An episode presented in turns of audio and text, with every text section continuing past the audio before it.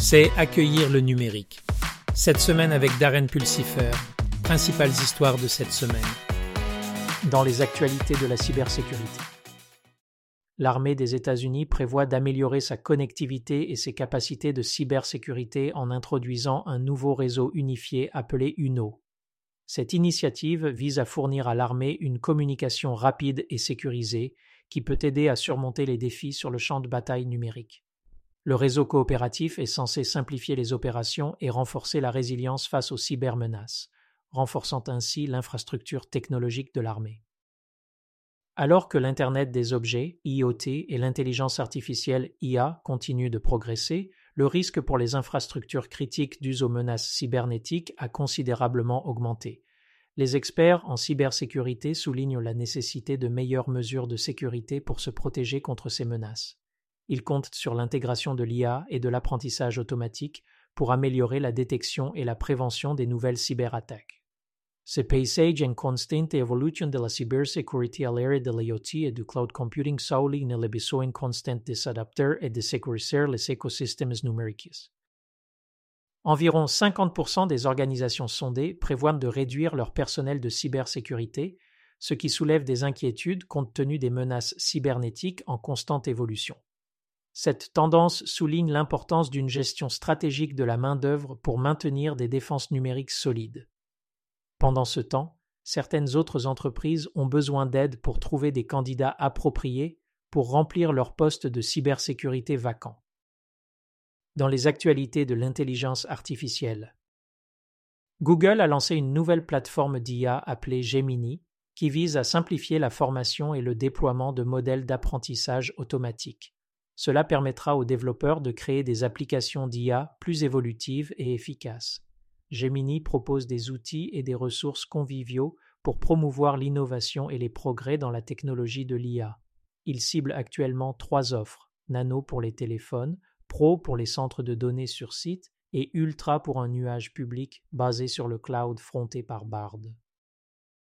Meta et IBM travaillent ensemble pour développer une norme ouverte pour l'intelligence artificielle visant à promouvoir l'interopérabilité et à contrer l'influence des grands acteurs de la technologie.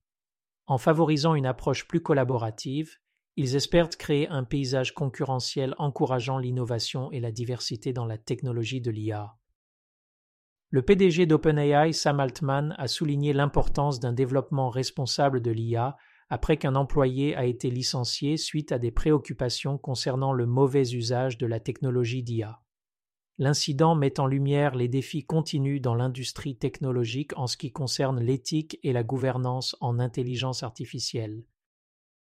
Dans les actualités de l'informatique omniprésente, AWS et Google critiquent les pratiques restrictives de Microsoft en matière de cloud, les accusant de limiter le choix des clients et l'interopérabilité, ce qui étouffe la concurrence sur le marché. Cela met en évidence les tensions persistantes entre les fournisseurs de cloud et les préoccupations concernant les pratiques commerciales équitables et la dynamique du marché. McDonald's et Google Cloud s'associent pour utiliser la technologie cloud et les solutions d'IA génératives dans les restaurants McDonald's du monde entier. L'objectif est d'améliorer l'expérience client, d'optimiser les opérations et de stimuler l'innovation dans l'industrie de la restauration rapide. En intégrant les technologies avancées de Google Cloud, McDonald's vise à rester à la pointe de la transformation numérique, offrant des services améliorés et une efficacité opérationnelle accrue à travers son réseau mondial de restaurants.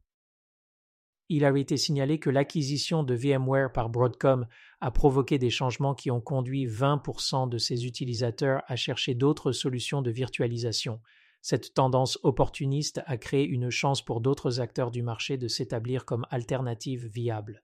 Malgré la dominance de VMware sur le marché de la virtualisation, la concurrence de sociétés comme Nunatix et Vergeo pousse les clients à se détourner de la plateforme établie. Dans les actualités du podcast Embracing Digital Transformation, dans cet épisode de sa série sur l'adoption de la confiance zéro, Darren interview le PDG de Safely Share, Shamim Nakvi, pour discuter de la sécurité de la confiance zéro et de la collaboration de données à l'aide de l'informatique confidentielle. De plus, Darren aimerait remercier ses auditeurs pour leur soutien. Grâce à vous, le podcast compte plus de 3000 abonnés et 4000 auditeurs hebdomadaires. C'est tout pour accueillir le numérique. Cette semaine, si vous avez apprécié cet épisode, consultez notre podcast complet hebdomadaire Embracing Digital Transformation et visitez notre site web embracingdigital.org. Jusqu'à la semaine prochaine, sortez et embrassez la révolution numérique.